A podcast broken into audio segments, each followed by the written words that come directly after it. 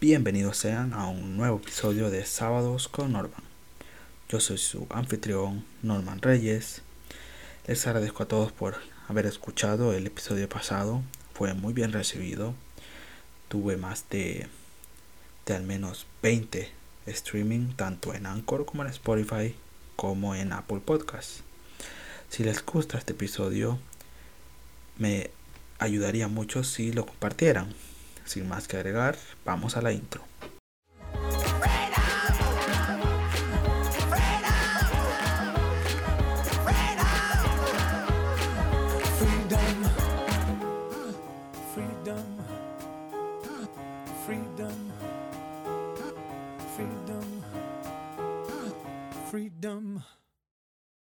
Para empezar, el, vamos a presentar el tema de hoy. El tema de hoy es un tema que aunque conocemos mucho, quizás no sabemos los por qué o las consecuencias que ha tenido. El tema de hoy vamos a hablar sobre el capitalismo en Estados Unidos y sobre si podemos cambiar esta corriente económica y pasar a una más nueva y que sea más igual. En el primer punto vamos a platicar sobre lo que es la historia del capitalismo en el país, empezando desde antes del nacimiento de Estados Unidos, cuando las 13 colonias norteamericanas eran controladas por el imperio británico. Y es que desde ese momento ya teníamos, por decirlo así, ya había un sistema capitalista en el que se basaba Estados Unidos. Primero que nada porque para empezar las colonias eran de gran importancia para la economía británica va a poner feo. Pero, como tal, eran, por decirlo así, deshumanas. ¿Por qué? Porque la mayoría de la economía de estas colonias dependía en lo que era el esclavismo. Existían, ya que, bueno, la, la mayoría de la economía de Estados Unidos estaba basada en la exportación de algodón y textiles. Pero para que hubiera la producción de estos, existían los esclavos los cuales eran traídos de África, como ya conocemos la historia. De esta manera fue que la industria del algodón y de las texturas en Estados Unidos fue creciendo hasta el nacimiento de este. Me da asco solo verlo. Pues debido a que cuando Estados Unidos se independizó y comenzó la guerra de independencia contra eh, Gran Bretaña y que la ganó, estos, estas viejas costumbres se mantuvieron los esclavos seguían siendo sujetos a lo que eran los empresarios o granjeros que se cargaban de las fábricas y la exportación de textiles y del algodón.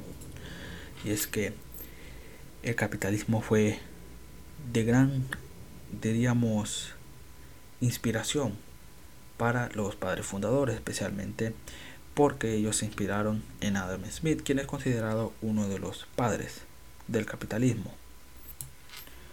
Su visión de los Estados Unidos y de la economía estadounidense se basó justamente en lo que eran las teorías de Adam Smith sobre el libre comercio y todo esto. Y las, digamos que el sistema de esclavitud económico se mantuvo hasta la emancipación de los esclavos en 1865, con lo que fue el final de la guerra civil estadounidense. Pero esto no terminó ahí, no obstante. ¿Por qué? Porque luego de esto siguieron prácticas hechas por el mismo, por los mismo, el mismo gobierno, que aunque ya había aceptado que los, que los afroamericanos no debían ser esclavos, aún así pasaron, por decirlo así, leyes para separar a los blancos de los negros, haciendo que, pues tornando en que, lo, en que los, por ejemplo, los barrios afroamericanos estaban separados de los blancos y haciendo más desiguales. ¿Por qué? Porque la pobreza era aún más extrema en los barrios afroamericanos. Son expertos, expertos, Bob. Esto debido a lo mismo.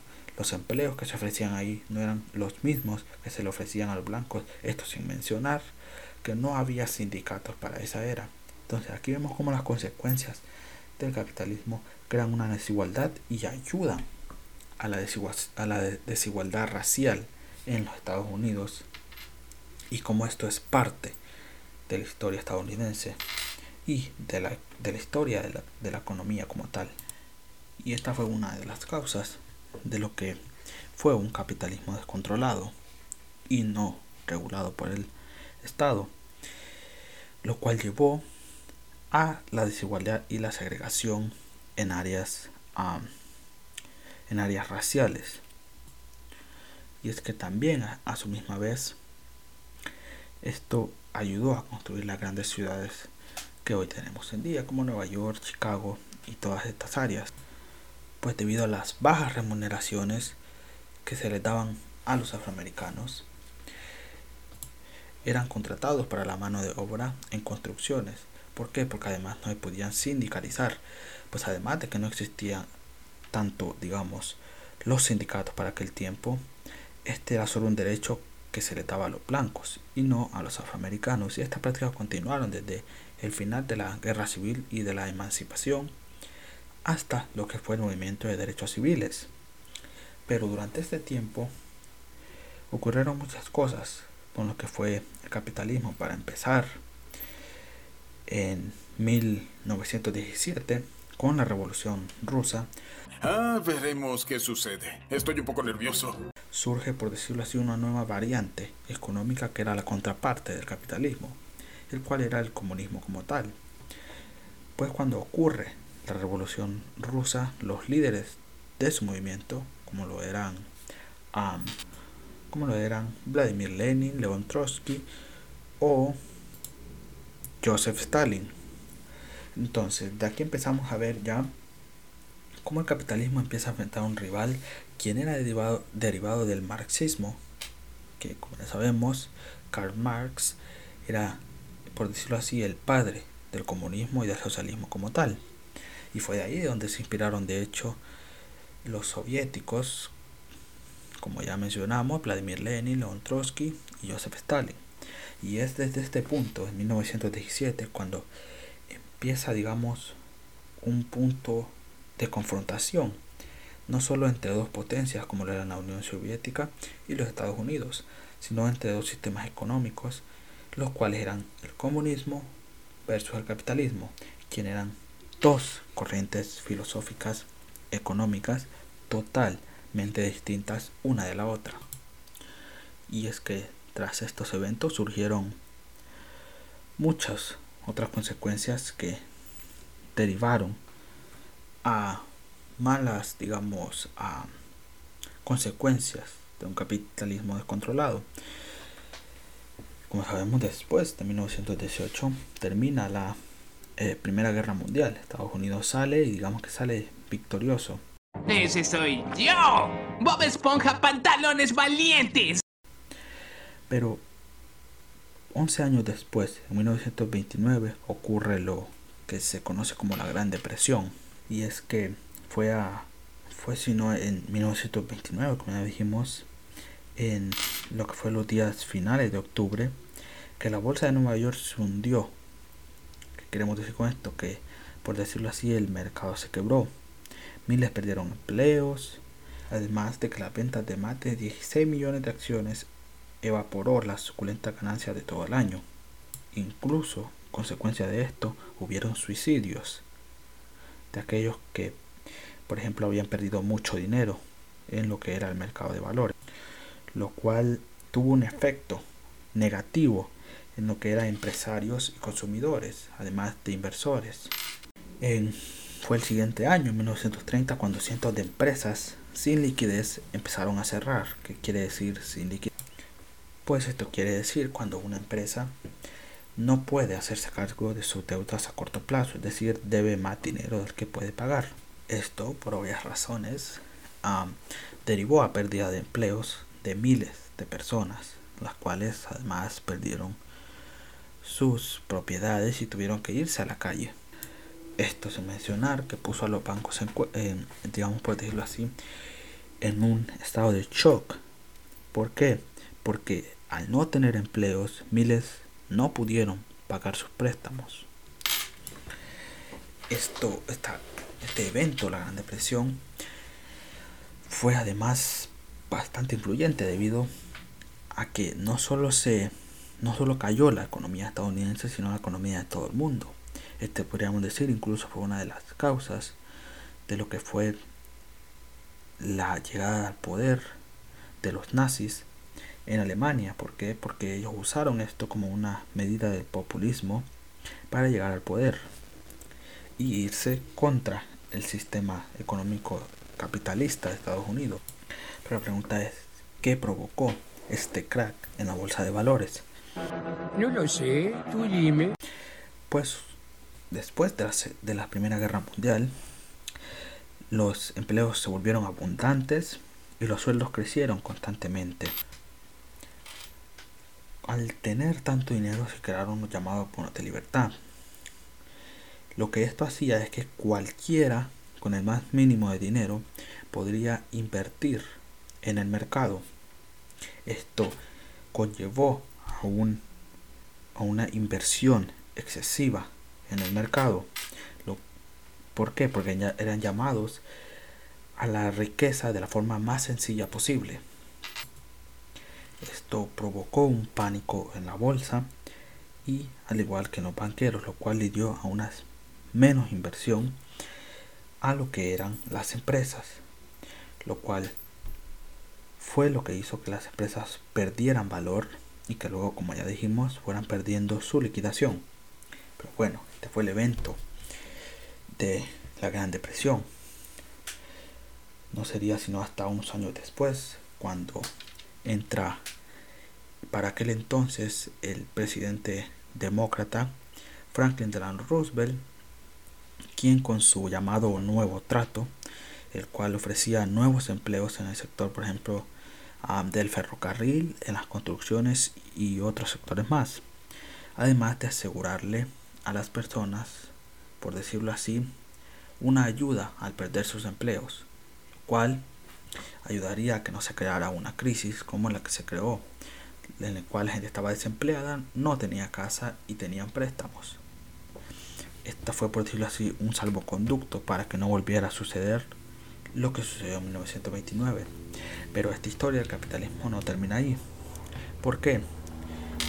Porque después de la Segunda Guerra Mundial,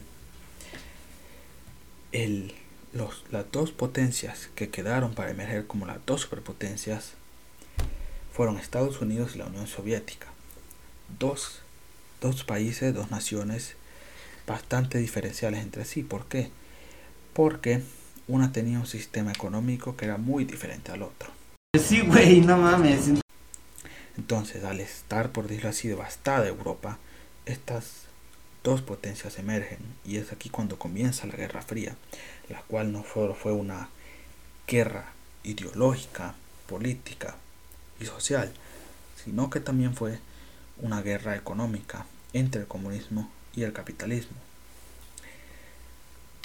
Y es que cada una quería, por decirlo así, ser la mayor potencia y que su sistema económico fuera el de mayor impacto e influencia en el mundo y hubieron muchísimos eventos durante este tiempo hasta la caída de la Unión Soviética en 1990 cuando Estados Unidos emerge como la potencia ganadora y el sistema capitalismo capitalista como tal también emerge como el sistema ganador.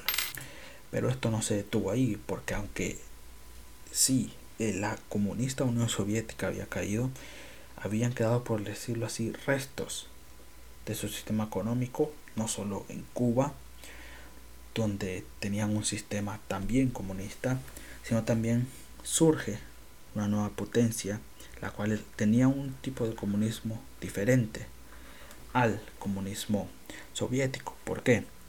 Porque su sistema comunista era un sistema, por decirlo así, basado también un poco en el capitalismo.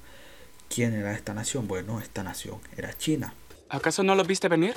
La China comunista que surgió después de la Unión Soviética, lo cual nos lleva a los tiempos modernos, en que tenemos a una nación capitalista como Estados Unidos contra una nación comunista china. Pero el comunismo chino es diferente al comunismo que tenía eh, la Unión Soviética. ¿Por qué? Pues el comunismo chino, por decirlo así, sí permite la empresa privada. Además de que no tiene una intervención del Estado tan fuerte como la tenía la Unión Soviética en aquel tiempo, con su sistema económico, su sistema comunista. Y esto me lleva a mi segundo punto del episodio, el cual es dónde se encuentra hoy en día el capitalismo y cuáles son las variantes de este o las otras opciones que hay a esto. Bueno, hoy en día tenemos muchas economías muy buenas, pero también tenemos muchas economías basadas tanto en el comunismo como en el capitalismo. Y en este, en este segunda, segundo punto del episodio de hoy, debemos analizar qué nos dejó Estados Unidos, no solo a nosotros, aquí, a la sociedad estadounidense como tal, sino también al mundo. Porque, como ya dijimos, la influencia que Estados Unidos tuvo en el mundo al convertirse en la máxima potencia, no solo económica, sino también militar, es muy importante. Porque eh, les heredó, por decirlo así, a las otras naciones su sistema no solo capitalista como sistema económico, sino también su sistema de democracia y el sentido de que el capitalismo y la democracia vienen juntos, lo cual en ciertos casos no es verdad. Pero vamos a ir paso a paso. Primero que nada, bueno, aquí en Estados Unidos vemos como así, a pesar de que personas que empezaron desde abajo, gracias a este sistema que existe aquí, pudieron hacerse a de ellas mismas algo, digamos, digamos a una fortuna a veces incluso. Eso sí es de gangsters, de gangsters. La mayoría de las personas más ricas económicamente en el mundo vienen de aquí, como lo es el CEO de, de Amazon o el mismo Elon Musk, el CEO y fundador de Tesla. Entonces sí, vemos cómo esto, este sistema tiende a elevar a las personas si toman la oportunidad y trabajan duro, pero el problema es que viene arraigado con un sistema que es inigual racialmente. ¿Por qué? Porque en su mayoría de estas personas que tienen la mayor riqueza en el mundo siempre, y no es que tienden, sino es que siempre son personas caucásicas, blancas. Entonces, ¿por qué tenemos esto? Bueno, es porque este sistema no ha cambiado mucho desde la era del, de la segregación. Y seguimos manteniendo este sistema el cual pienso tiende a desfavorecer principalmente por ejemplo los afroamericanos o los hispanos y los nativos americanos. Y no solo lo vemos aquí sino también esto se ha extendido a otras partes del mundo. Vemos como un capitalismo descontrolado arrasa con, con las regiones latinoamericanas como es el ejemplo de Centroamérica donde el neoliberalismo es la regla que definiendo neoliberalismo básicamente es un capitalismo al extremo. Y al ver cómo este capitalismo descontrolado arrasa estas regiones, a eso se le llama neoliberalismo. Uno donde existe poca intervención del Estado, pues, por decirlo nada, y donde se privatizan lo que son, por ejemplo, la educación, la salud, la energía, los servicios más básicos que deberían ser proveídos por el gobierno son privatizados totalmente y es una tendencia ¿no? del neoliberalismo. A eso nos, nos referimos con el neoliberalismo, donde las empresas se regulan a sí mismas, donde la economía se regula a sí misma. Es horrible. Me da asco solo verlo. Pero esto es algo que nos, algo que le ha dejado Estados Unidos a la región y que la región quiso adaptar pero que, bueno, por obvias razones como es la corrupción y la no democracia, no pudo. Y vemos como esto le ha pasado, digamos, a, le ha pasado el recibo aquí, al mismo Estados Unidos, porque existe una desigualdad muy, muy marcable, sobre todo en las grandes ciudades, en las, en las áreas urbanas, ¿no?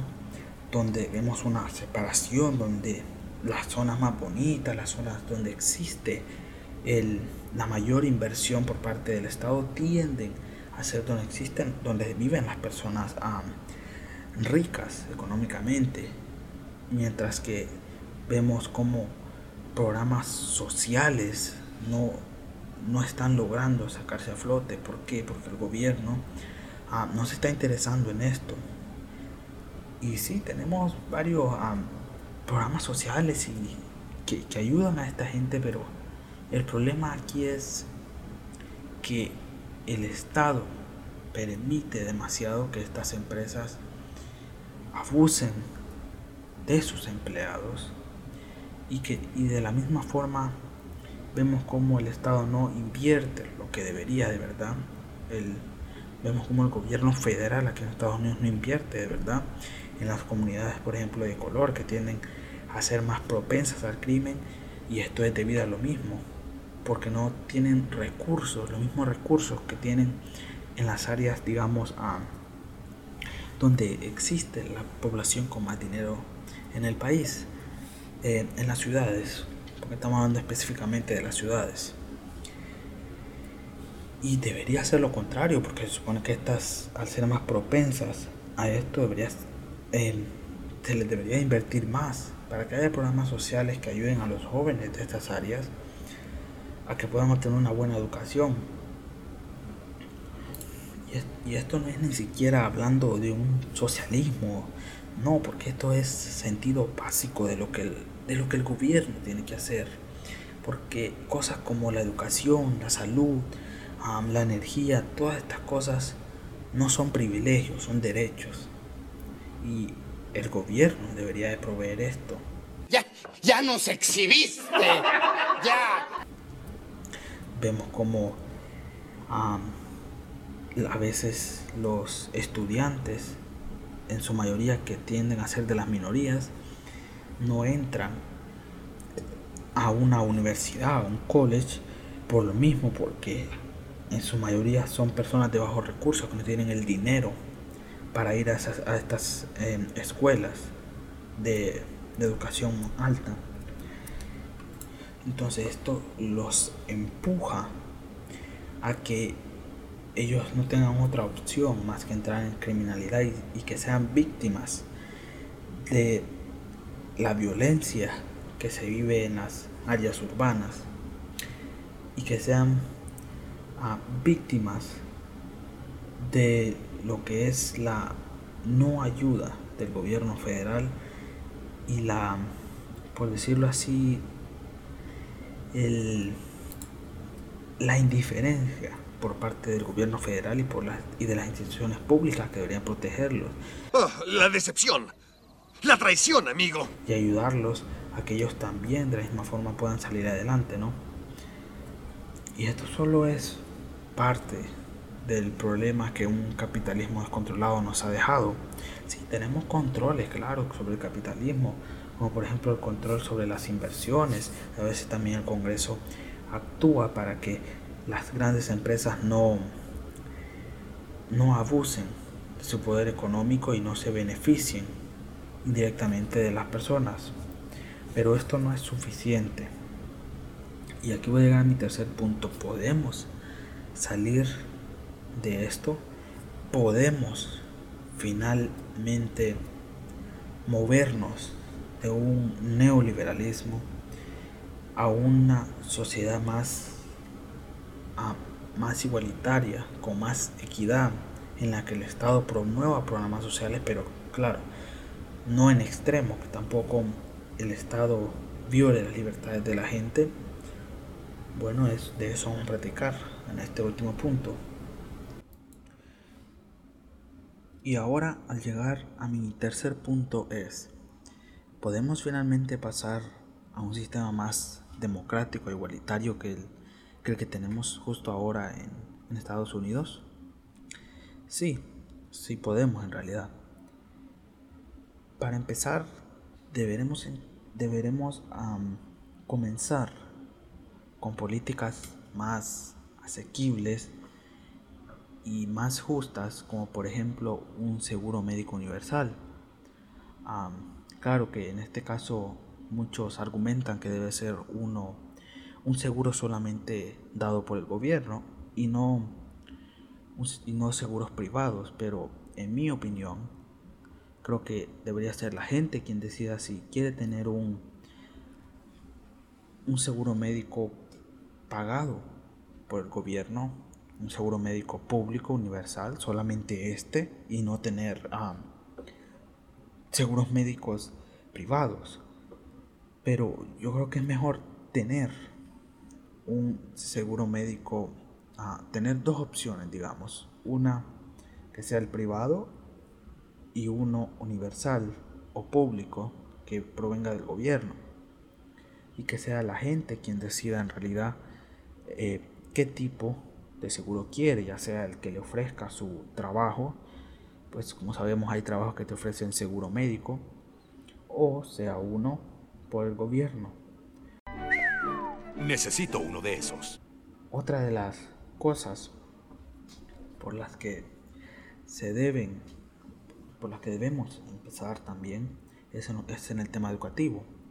Para empezar, crear un, un fondo para universidades para que, para que las personas no tengan que pagar y, endeudarse de su propio bolsillo con los estudios altos, como la universidad. Es decir, que tengamos una verdaderas universidades públicas en las que no se tengan que pagar hasta dos mil dólares por semestre y eso estoy hablando solamente en el tema de los dos primeros años universitarios que son college. Son por lo menos dos mil dólares lo que tienen que pagar y es una de las razones por las que la gente, a, mucha, a muchas personas que no tienen lo suficiente, no se meten o no ingresan al college porque prefieren no endeudarse con algo que saben que les va a llevar toda la vida a pagar a poder obtener un título universitario. Entonces, esa otra de las medidas que debemos adoptar, ¿no? Verdadera educaciones de niveles altos públicos, por lo menos los primeros cuatro años de college. Ya cuando tú vayas a las especialidades como leyes, medicina, ingeniería, es bueno, ahí deberíamos considerar si debe o no haber universidades públicas y o mantener el mismo sistema que tenemos hoy. Eh, esas son solo algunas de las medidas, pero claro, podemos adoptar otras medidas como por ejemplo crear más programas justos e invertir mucho más que las, que las áreas urbanas se inviertan más en programas sociales que ayuden a las comunidades más vulnerables para que no caigan en la violencia. Claro, tenemos, digamos, ejemplos y un movimiento muy grande de progresistas, incluso en el, en el Congreso, que quieren pasar leyes como esta, que leyes que en verdad ayuden a la gente. Por ejemplo, tenemos a la reconocida congresista de aquí de Nueva York, Alexandra Ocasio Cortés, quien es una fiera defensora del movimiento progresista y de causas progresistas liberales, como lo son uh, Medicare for All, um, Cancel Student Debt, Defund the Police, todos estos uh, ideas liberales, ¿no? Además de también Public University. Nos vamos a entender muy bien. eh, y otros, otros reconocidos nombres en el Congreso como Bernie Sanders, Elizabeth Warren. Pero la pregunta aquí entonces, si tenemos este movimiento tan grande, ¿Por qué el Congreso no ha actuado para hacer estos movimientos y poder avanzar hacia una sociedad más justa y más igualitaria, una sociedad más igualitaria y con más equidad? Bueno, la respuesta a eso es, es una y es el dinero en la política. Como sabemos, el sistema actual de política en Estados Unidos, para empezar, ah, lo vamos a aplicar en dos formas y dos principales motivos por los que no vemos estos cambios. Primero que nada, tenemos a los cabilderos en el Congreso que representan a empresas. Ahora, vamos a definir cabildero. Un cabildero o en inglés, como se le llama en inglés, lobbyist, lobbyist, ah, es básicamente una persona que representa ya sea una entidad, una entidad económica como una, una empresa, una organización sin fines de lucro o otros cuerpos, ¿no? Ah, y lo que básicamente ellos hacen es sea apelar a los miembros del Congreso para que pasen o no pasen una ley, para que apoyen o no, o no apoyen un proyecto de ley.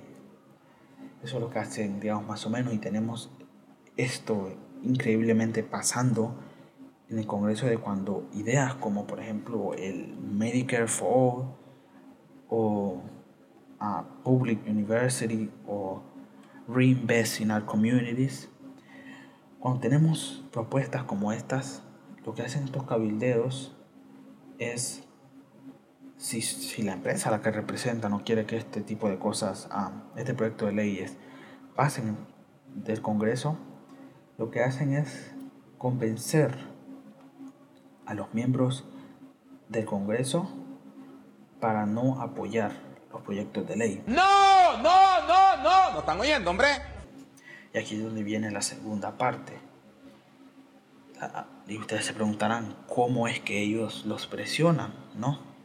Bueno, porque existe algo llamado Citizens United, que es básicamente algo que les permite a las empresas donar una cierta cantidad de dinero a campañas políticas. O sea, básicamente es sí, es dinero en la política. Es una influencia corrupta, pero legal a su misma vez y permite tener un sistema menos democrático porque cuando tienes este sistema en el que tienes que preocuparte de si cierta empresa me va a apoyar, cierta empresa no me va a apoyar, es difícil decidir entre si quieres dinero para tu campaña en, en tus próximos, digamos, en las próximas elecciones que te toque a que te toque ir a campaña. Tienes que pensar en si quieres hacer lo que tus constituyentes quieren o quieren o quieres hacer lo que las, tus donadores quieren, tus grandes donadores. Y es complicadísimo muchas formas porque esto es algo que viene también arraigado con este sistema político del capitalismo. Porque no hay un control sobre estas empresas para que no, para que no se les permita donar a estas campañas o a personas grandes, con grandes sumas de dinero, a los ricos y es incluso antidemocrático, ¿no? Así que la única forma de que podamos realmente cambiar esto y empezar a cambiar las cosas, empezar a, buscar una sociedad con más equidad e igualdad, tenemos que, para empezar, presionar a los políticos para que no acepten dinero de estas personas. Tenemos que salir a, a votar cuando tengamos la oportunidad y hacer escuchar nuestra voz, hacer escuchar nuestro, nuestra opinión sobre ciertos temas, porque es, es el pueblo o es la gente quien elige a los líderes, no los líderes a la gente. Y eso es algo en lo que tenemos que empezar a pensar. Así que la forma en la que tenemos que cambiar esto es presionar, presionar, presionar y presionar a nuestros representantes, llamarlos, enviarles correos, hacerles saber que estamos en contra del dinero en la política. hacerles saber que queremos una sociedad con más equidad y una sociedad más justa. Hacerles saber que ya no queremos, no que se invierta, por ejemplo, tanto en, en el ejército. Actualmente se gasta millones en el presupuesto de defensa. El gasto de defensa es de 74 millones de dólares al año. Es lo que les, es lo que les cuesta al contribuyente, porque eso sale del bolsillo de nosotros, que pagamos impuestos. ¿Y para qué? Para guerras interminables, para, para ir a guerras eh, e intervenir en otros países. Cuando tenemos que también resolver los problemas que tenemos aquí, claro, es importante que Estados Unidos como bastión de la democracia proyecte esto y ayude a esparcir la democracia, pero también debemos recordar que la, llevar e intervenir con guerra solo va a llevar a más guerra.